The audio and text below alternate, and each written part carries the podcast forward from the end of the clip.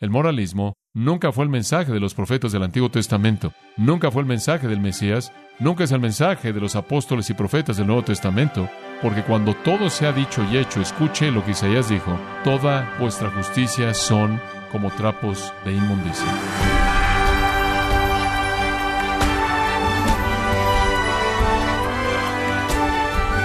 Sea usted bienvenido a esta edición de Gracia a vosotros con el pastor John MacArthur. Personas de diferentes religiones y culturas coinciden en muchos temas de moralidad. Sabemos que los estándares para lo bueno y lo malo no son exclusivos del cristianismo. Entonces la pregunta es, ¿cuál debe ser nuestra meta como cristianos? ¿Hacer que nuestra cultura sea conocida por su moralidad o hacer que el Evangelio de Cristo sea conocido en todo el mundo?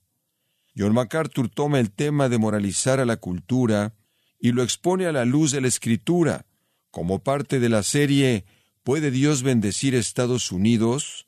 Aquí en gracia a vosotros. Abra su Biblia en 2 Corintios capítulo 5. No voy a realizar una exposición de este pasaje, pero quiero leerla porque quiero que esté en su mente. Uno de los grandes pasajes en toda la Biblia que define nuestra prioridad y responsabilidad, deberes y mandato como creyentes. Este pasaje presenta la responsabilidad que los cristianos tienen en el mundo comenzando en el versículo 17, de modo que si alguno está en Cristo, nueva criatura es. Las cosas viejas pasaron, he aquí todas son hechas nuevas. Y todo esto proviene de Dios, quien nos reconcilió consigo mismo por Cristo y nos dio el ministerio de la reconciliación, que Dios estaba en Cristo reconciliando consigo al mundo no tomándoles en cuenta a los hombres sus pecados, y nos encargó a nosotros la palabra de la reconciliación. Así que somos embajadores en nombre de Cristo, como si Dios rogase por medio de nosotros, o rogamos en nombre de Cristo, reconciliaos con Dios. Nosotros entonces somos embajadores de Cristo y de ningún otro. Y Dios está rogando mediante nosotros a los pecadores para que se reconcilien con Dios mediante Cristo. Sin ausencia alguna de claridad, sin argumento alguno, ahí se encuentra el mandato para el cristiano en el mundo, el ministerio de la reconciliación con Dios mediante Cristo, lo cual trae justicia, transformación y una nueva criatura. No obstante, en la actualidad en el cristianismo, en su elemento evangélico, existe un énfasis en otro tipo de esfuerzo. Es un esfuerzo por producir moralidad. Hay un llamado a que los cristianos se involucren en llamar a nuestra nación a un nivel más elevado de moralidad, en involucrarnos con toda nuestra energía y con todos nuestros recursos, todo nuestro tiempo y dinero, en un esfuerzo político mediante los medios masivos de comunicación, mediante grupos de presión, para cambiar la moralidad de nuestro país. Muchos cristianos se están involucrando en este esfuerzo. Para los cristianos el mandato no tiene que ver con algún tipo de moralidad cultural. El mandato tiene que ver con la salvación y el gobierno no juega función alguna. No estoy en contra de esas personas que odian la maldad y la impiedad, yo estoy entre ellos. No tiene que ver con eso, tiene que ver con la solución. Ahora, acabo de comenzar a pensar y hablar con algunas de las personas con las que trabajo acerca de algunos de estos asuntos y escribí algunos de los peligros de este esfuerzo de moralidad cultural. La moralidad cultural, en primer lugar, y le voy a dar algunos de estos peligros para que pueda escribirlos conforme avanzamos. No es nuestra comisión. No es nuestra comisión. Acabamos de leer 2 Corintios 5, 17 al 20, el cual es nuestra comisión. Podemos añadir Mateo 28, 19 y 20, o algunos de los otros pasajes de la gran comisión, ir por todo el mundo y predicar el Evangelio. No es nuestra comisión. Entonces, desde el principio, estamos haciendo algo que Dios no nos ha mandado hacer. Esto entonces se convierte en una actividad que nos distrae. ¿Y quién es el que nos quiere distraer? En segundo lugar, desperdicia cantidades inmensas de recursos preciados, tiempo, dinero, energía humana. Los desperdicia. No importa si usted se va al infierno como una prostituta o como un policía. Solo importa que usted se va al infierno. Todo este esfuerzo por limpiar Estados Unidos, ¿podrá el leopardo cambiar sus manchas? ¿Puede el etíope cambiar su piel? Así lo dice el profeta. ¿Puede usted convertirse en algo diferente de lo que usted es? Simplemente es un desperdicio de recursos. Efesios 5:16 dice, aprovechen al máximo su tiempo, porque los días son malos, y entiendan cuál es la voluntad del Señor y no sean necios. Y quiero decirle, yo sé cuál es la voluntad del Señor, porque está aquí presentada. Es predicar el mensaje de la reconciliación, es predicar el Evangelio. Esa es la voluntad del Señor. Y hacer algo más es ser necio, desperdiciar tiempo. No estoy interesado en hacer que este país sea moral. Estoy interesado en traer a la gente el conocimiento salvador de Jesucristo para que Él pueda darles vida y entonces puedan ellos volverse morales. En tercer lugar, este esfuerzo por buscar la moralidad cultural termina fracasando de manera inevitable termina fracasando de manera inevitable porque usted no lo puede hacer. Nadie puede ser verdaderamente justo y moral delante de Dios fuera de la transformación de su alma por el Espíritu Santo mediante el Evangelio. Engañoso es el corazón más que todas las cosas y perverso. Y si usted no cambia el corazón, lo único que hace es redirigir el pecado. Si algunos pecados se vuelven ilegales, entonces la gente va a cometer otros pecados o van a cometer los que quieren hacer en secreto. La moralidad cultural está programada para el fracaso. En cuarto lugar, la moralidad cultural no entiende la naturaleza del reino de Dios. No entiende la naturaleza del reino de Dios. Escucha lo que Jesús dijo en Juan 18:36. Mi reino no es de este mundo. No hay conexión. Si mi reino fuera de este mundo, entonces mis siervos estarían peleando. Esto me parece interesante. Si mi reino fuera de este mundo, estaríamos involucrados en una batalla aquí para evitar que ustedes no me capturaran. Jesús dice, mis siervos estarán peleando para que no fuera entregado a los judíos, pero la realidad es que mi reino no es de esta esfera. Pasar todo su tiempo y energía y esfuerzo peleando por algún elemento de la sociedad humana no entiende el punto, no entiende la naturaleza del reino. El reino es la esfera de la salvación en donde Dios gobierna y bendice a aquellos que están en Cristo. ¿Quiere traer bendición a esta nación? Entonces predique el Evangelio. Porque no hay conexión entre una entidad nacional y el reino de Dios. Jesús lo dijo tan claramente como pudo decirlo. Mi reino no es de este mundo. Dos realidades completamente separadas. Porque es que de alguna manera tenemos esta idea de que tenemos que apuntar a Estados Unidos políticamente en la dirección de la extensión del reino de Dios. No tienen conexión en absoluto. He oído a gente decir, si Estados Unidos sigue avanzando en la dirección en la que va, si el pecado es más y más aceptable en nuestra sociedad, si se vuelve más y más corrupta, va a afectar el impacto del Evangelio, va a hacer que el evangelismo sea difícil de llevar a cabo, si no es que ilegal. Tenemos que pelear por todas estas libertades para tenerlas, para predicar el Evangelio. No hay nada que puede ser hecho, que ha sido hecho, que sería hecho sobre la faz de la tierra por los hombres política o socialmente que tenga algún impacto en los propósitos de Dios en la redención. En quinto lugar, este esfuerzo coloca la responsabilidad en el hombre en lugar de Dios. Gente bien intencionada tratando de hacer lo imposible. Yo soy una persona bastante realista y no me molesta llevar a cabo una tarea difícil si lo puedo hacer, pero realmente no quiero pasar mi vida tratando de hacer lo que sé que no puedo hacer y lo que sé que no puedo hacer mediante mi propia ingenuidad.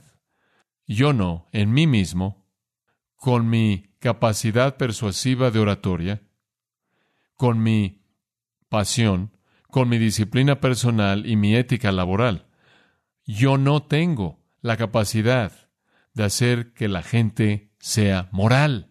Yo no puedo hacer que este país sea moral. Simplemente es una batalla que no puedo ganar. Porque aquellos que están acostumbrados a hacer el mal, Jeremías 13:23 dice, no pueden hacer el bien. Número 6. Este esfuerzo por buscar la moralidad cultural crea moralidad sin teología. No me gusta nada sin teología. Yo quiero teología en todo. No me gusta nada sin teología porque no puedo entender nada fuera de la revelación de Dios en cualquier asunto. Mi entendimiento del mundo está totalmente sujeto a lo que las escrituras dicen. Pero en esta moralidad cultural, esta especie de esfuerzo religioso de derecha que está creciendo, hay una ignorancia severa de la teología, algo de ignorancia de Dios, ignorancia de su palabra, su ley santa. De tal manera que están tratando de alcanzar algo que no tiene base teológica. Es simplemente cuestión de dinero, discurso persuasivo, eventos de medios masivos de comunicación, grupos de presión forzando a la gente a hacer cosas. Así no es como usted lo hace. Hay una ignorancia tan severa de la verdad de Dios, una ignorancia tan severa de la palabra de Dios. Hubo un caballero que está involucrado en esto, que estaba siendo entrevistado, y se le hicieron algunas preguntas muy profundas, y él respondió, bueno, yo no soy teólogo, entonces no sé de eso. Bueno, usted debe conocer lo suficiente como un teólogo como para saber de eso. Estoy muy preocupado por esfuerzos por buscar la moralidad que no están basados ni dirigidos por la teología porque no tienen el motivo correcto. Usted oye a la gente decir todo el tiempo, bueno, tenemos que proteger a nuestros hijos. Bueno, ese es algo razonable. Ese no es el motivo más elevado para lo que hacemos.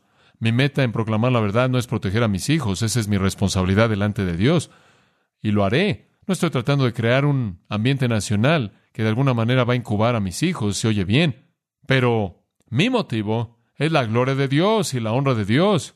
Y algunas veces estoy tan inmerso, consumido con el honor de Dios, que me siento muy cómodo en orar, como David lo hizo. Mata a todas las personas malas. Dios mátalos a todos porque están deshonrando tu nombre y son impíos y son nuestros enemigos y para tu propia gloria. Es como la gente en el capítulo 6 de Apocalipsis bajo el altar. ¿Hasta cuándo, oh Señor, vas a dejar que esto siga antes de que tú lo detengas y seas glorificado? Si usted no conoce teología, usted está fuera de control. Este es un movimiento que podría usar algunas inyecciones bastante serias de teología sana. Número siete, no entiende este movimiento en la moralidad cultural. No entiende que la sal y la luz, como se indica en Mateo 5, somos la sal de la tierra, la luz del mundo. No entiende que la sal y la luz no son influencia moral sino testimonio del Evangelio y el poder de una vida santa. Siempre dicen, bueno, tenemos que ser la sal y la luz, tenemos que ser la sal y la luz, tenemos que ser la sal y la luz. Bueno, la imagen de Jesús en el Sermón del Monte, con respecto a la sal y a la luz, es la imagen de que brilla la verdad, es la luz. Y lo que preserva la vida piadosa. Somos luz cuando proclamamos la luz y manifestamos nuestras obras buenas, eso es lo que Él dice, y glorificamos a nuestro Padre que está en los cielos, y somos sal cuando estamos preservando debido a la virtud y la piedad de nuestras vidas. Bueno, número ocho, y simplemente le estoy dando a usted una especie de mirada rápida de esto. Número ocho, la moralidad cultural es peligrosa porque no tiene modelo del Nuevo Testamento que seguir fuera de los fariseos. Entonces, si usted va a tratar de encontrar un patrón en el Nuevo Testamento para este esfuerzo, usted va a terminar con los fariseos. Ellos eran los morales. ¿Y sabe usted lo que Jesús dijo de ellos? Mateo 23, 15. Él dijo, cuando terminen de convertir a alguien a su moralidad. Ustedes lo han hecho dos veces más que ustedes, un hijo del infierno. ¡Wow! ¡Wow! Entonces, si usted está buscando un modelo en el Nuevo Testamento para la moralidad cultural, usted va a terminar con los fariseos. Eran legalistas. No sé usted, no creo que yo me regocijaría en vivir en una sociedad dominada por los fariseos, dominada por los mandatos de los legalistas que creen que son buenos por sí mismos, que son crueles, sin misericordia, que colocan cargas pesadas sobre la gente, ¿verdad? Y no les ayudan a llevarlas, Jesús dijo. Jesús les dijo un día, mientras que tomaban piedras para apedrear a una mujer adúltera, el que esté libre de pecado, arroje la primera piedra. Las piedras comenzaron a caer. No creo que me gustaría vivir en ese tipo de ambiente. No hay modelo en el Nuevo Testamento para la acción política. Jesús no trató de derrocar la esclavitud, ni tampoco Pablo, ni tampoco ninguno en el Antiguo Testamento. Tanto Jesús como Pablo, no obstante, dijeron, si eres un esclavo, sé un buen esclavo, sé un esclavo fiel, sé un esclavo honesto, sirve a tu amo, bien, haz inversiones sabias, hazlo para el Señor, y Dios te recompensará. Y si estás en una situación difícil, dura, conocerás su gracia. Número nueve. Esta moralidad cultural, y esta es una muy importante, crea uniones impías en las que los incrédulos y los enemigos del Evangelio son bienvenidos. Son bienvenidos. Usted puede encontrar a muchos no cristianos que van a estar de acuerdo con que deberíamos tener un país más moral, ¿verdad? Usted podría incluir a los musulmanes en eso. Ciertamente podría incluir a los mormones, hay mucho de eso. Involucrar a los católicos romanos. Usted puede involucrar a los judíos, aquellos que son ortodoxos, comprometidos con el Antiguo Testamento, y entonces ahora usted tiene una alianza como el evangélicos y católicos juntos con el propósito de crear una moralidad cultural. Usted crea estas uniones impías y usted hace exactamente lo que 2 Corintios 6 dice que no haga. No os unáis en yugo desigual con los incrédulos. ¿Por qué comunión tiene la luz con las tinieblas? ¿Y qué acuerdo tiene Cristo con Satanás? Salid en medio de ellos y sepárense. Pero ¿qué sucede? usted está tratando de alcanzar algo mediante el sistema legal o mediante el sistema de las cortes o mediante la presión política o mediante la intimidación de medios masivos de comunicación y para que su poder se incremente a un nivel en donde usted puede ejercer presión en la sociedad, usted abraza personas que están de acuerdo con usted en este tema. Usted se involucra con otras personas que son antiaborto, antihomosexual, antieutanasia, quienes están en contra de la pornografía y usted une a todos y va a alcanzar esto con estas personas y algo sucede de manera inmediata. Y es lo siguiente, que el Evangelio es oscurecido porque si usted proclama el Evangelio en ese ambiente, usted va a hacer que explote su organización en la que usted pasó tanto tiempo y dinero en unir. El Evangelio entonces se volvería destructivo. Entonces eso lleva al número 10, este esfuerzo por buscar la moralidad cultural lleva a una aceptación del inclusivismo. Y lo que quiero decir con eso es que comienza a estirar los límites del reino de Dios para abrazar a estas personas que no están en Cristo. Usted tiene a personas diciendo, claro, hay gente que van a experimentar la misericordia más amplia. Esto es parte de la razón por la que escribí el pequeño libro ¿Por qué un único camino? Es tan importante. Pero si usted ha gastado todo su tiempo trabajando en esta moralidad cultural, usted ha entregado todo su dinero y usted ha incluido a todas estas personas para que usen el dinero y el poder para que usted alcance su objetivo, usted no puede meter el Evangelio porque el Evangelio va a deshacer todo lo que usted ha hecho. Tan pronto como usted le dice a estas personas, por cierto, vas camino al infierno. Por cierto, realmente necesitamos tu dinero y queremos tu energía y queremos tu poder y tu influencia política. Queremos esto y queremos aquello, pero también queremos que sepas que no estás en el reino de Dios. Tan pronto como dices eso, acabas de destruir tu organización. Entonces, no dices eso y eventualmente lo que haces es que simplemente te metes en esta idea inclusiva y eso encaja de manera maravillosa con el posmodernismo que dice que no existe algo tal como la verdad absoluta de cualquier manera, y si hay verdad absoluta no podemos conocerla. Entonces, tu verdad es mi verdad, mi verdad es tu verdad. Crea estas alianzas morales en las que tú incluyes a gente que no cree en el Evangelio. Y Pablo dice, si conoces a alguien que te da otro Evangelio, del Evangelio que les he dado, sea anatema. Y él lo dice dos veces en Galatas 1. Usted no puede hacer eso en ese ambiente. Usted tiene que caminar por una línea fina, de lo contrario va a destruir su organización entera. No puede predicar el Evangelio. El Evangelio es oscurecido. Bueno, hay unas cuantas cosas más en qué pensar. Tengo tiempo para dos más. Número 11. Este esfuerzo por buscar la moralidad cultural se vuelve selectivo al escoger qué pecados atacar. Se vuelve muy selectivo en cuanto a los pecados que ataca. Yo no noto que realmente confrontan fuerte el orgullo. ¿Usted? No veo que se haga un esfuerzo fuerte que se realice en la derecha religiosa en contra del materialismo. No he visto un esfuerzo fuerte en contra inclusive del divorcio. De hecho, rara vez dicen algo en contra del adulterio. Realmente están en contra de la homosexualidad, eso es tan horrible y anormal. Realmente están en contra de la pedofilia, eso es anormal, horrendo. Están en contra de matar bebés, eso es seguro. ¿Quién se puede imaginar hacer eso? Están en contra de la inmundicia y la pornografía. Y hay cierta satisfacción en su moralidad. Por eso, y hay muchas cosas de las que no hablan. En un punto en Estados Unidos, el promotor más grande de la derecha religiosa, el vocero nacional, un político bien conocido, mientras que él estaba confrontando esto en Estados Unidos, estaba también involucrado con una mujer que no era su esposa. Es algo selectivo. Y permítame colocar el dedo en donde realmente necesita estar. No enfrente el peor pecado en el mundo. El peor pecado en el mundo. Dice usted, ¿sabes cuál es el peor pecado en el mundo? Claro. Y también usted lo sabe. Usted sabe cuál es el peor pecado en el mundo. ¿Usted no cree que lo sabe? Claro que sí. ¿Cuál es el más grande mandamiento? ¿Cuál es el mandamiento más grande? Amarás al Señor tu Dios con todo tu corazón, mente, alma y fuerzas. Por lo tanto, ¿cuál es el pecado más grande? Quebrantar ese mandamiento. ¿Cómo está usted? Ha cometido el pecado más grande. ¿Quiere hablar de moralidad? Hablemos de eso. ¿Quiere hablar del pecado? No seleccionamos los cinco que podemos atacar fácilmente, porque usted sabe, no cometemos esos cinco. Hablemos del hecho de que usted ha quebrantado el mandamiento más grande, por lo tanto ha cometido el pecado más grande que cualquier ser humano puede cometer. Y ese es el pecado que lo envía a usted al infierno eterno. Usted no ha amado al Señor su Dios con todo su corazón, alma, mente y fuerzas. Y como R.C. Sproul en una ocasión dijo, y usted sabe que no ha guardado ese mandamiento en ningún momento en su vida durante cinco segundos. Usted no puede guardar ese mandamiento, es imposible. Bueno, hablemos de eso. Si usted quiere condenar la inmoralidad de Estados Unidos, entonces condenemos a la nación entera por no amar a Dios.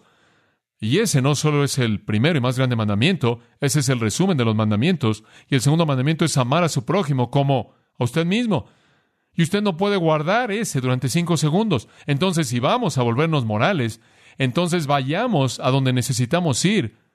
Porque eso, escribió el apóstol Pablo, es el resumen de toda la ley. ¿Por qué tenemos que ser selectivos y escoger ciertos pecados? Si vamos a llamar a Estados Unidos a la moralidad, entonces confrontémoslos en donde necesitan ser confrontados y confrontemos nuestros propios corazones en donde necesitan ser confrontados y digamos que hemos quebrantado el primer y más grande mandamiento y hemos quebrantado el segundo y lo hacemos todo el tiempo y por lo tanto estamos todos condenados al infierno y en una necesidad desesperada de gracia perdón y salvación. Ese es el mensaje. Bueno, número 12. Este esfuerzo por buscar la moralidad cultural no entiende la naturaleza verdadera de la batalla espiritual. No entiende la naturaleza verdadera de la batalla espiritual. Hablan de esto como batalla espiritual. Esto es batalla espiritual. Esto no es batalla espiritual. No es batalla espiritual estar involucrado en esfuerzos humanos políticamente por cambiar leyes. ¿Qué es la batalla espiritual? Segunda de Corintios 10. La batalla espiritual es derribar toda ideología humana con la verdad de Dios. Eso es batalla espiritual. Y sacar a cautivos y llevarlos a la obediencia a Cristo. Sumisión a la verdad de Dios mediante la palabra de Dios. La guerra espiritual verdadera es simplemente esto.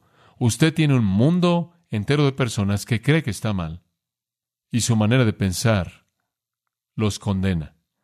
Piensan mal acerca de sí mismos, piensan mal acerca de Dios, piensan mal acerca de Cristo, si piensan en Él en algún punto, necesitan pensar de manera diferente, necesitan conocer la verdad, necesitan conocer el Evangelio, necesitan conocer la verdad acerca de sí mismos, la verdad acerca de Dios, la verdad acerca de Cristo, la verdad acerca de su obra, la verdad acerca de la salvación, la gracia, el perdón. Necesitan conocer esa verdad. Y ahí es cuando usted trae esa verdad a la persona y usted se involucra en la guerra con su mente, para que usted pueda traer la verdad, para confrontar su manera de pensar equivocada. Esa es la guerra espiritual real. Es una batalla ideológica. Pero la guerra real es traer la verdad de Cristo a aquellos que están en el error. Entonces, ¿qué es lo que la iglesia debe estar haciendo? Está predicando el mensaje entero de la redención en Jesucristo, el mensaje que es glorioso, completo, y llevar ese gran mensaje a estas personas que están refugiándose en estas fortalezas ideológicas que literalmente van a matarlos a menos de que alguien derribe los muros de esas fortalezas mentirosas con la verdad. Esa es la guerra espiritual real. No es una política, sino que es por las mentes y las almas eternas de la gente y tiene que ver con la verdad, liberarlos del error a la verdad. 13. Este asunto de moralidad cultural es peligroso porque hace de aquellos a quienes se nos manda amar, alcanzar de manera amorosa con el Evangelio, los convierte en el enemigo en lugar de que sean el campo misionero. ¿Se ha dado cuenta de eso? Los incrédulos, la gente inmoral, los que están en la pornografía y los homosexuales y los que están en el aborto y cualquier otra persona se vuelve objeto de odio, se vuelven los enemigos, no son los enemigos, son el campo misionero, son el campo misionero.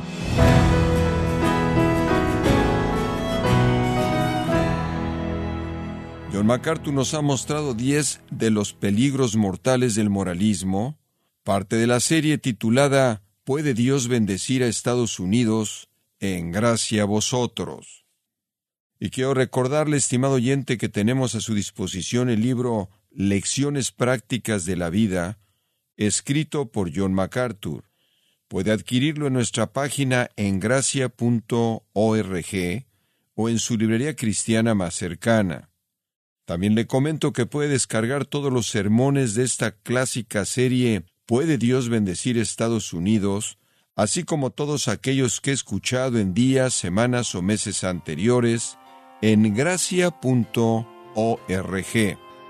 Si tiene alguna pregunta o desea conocer más de nuestro ministerio, como son todos los libros del pastor John MacArthur en español, o los sermones en CD, que también usted puede adquirir, Escríbanos y por favor mencione la estación de radio por medio de la cual usted nos escucha en gracia a vosotros.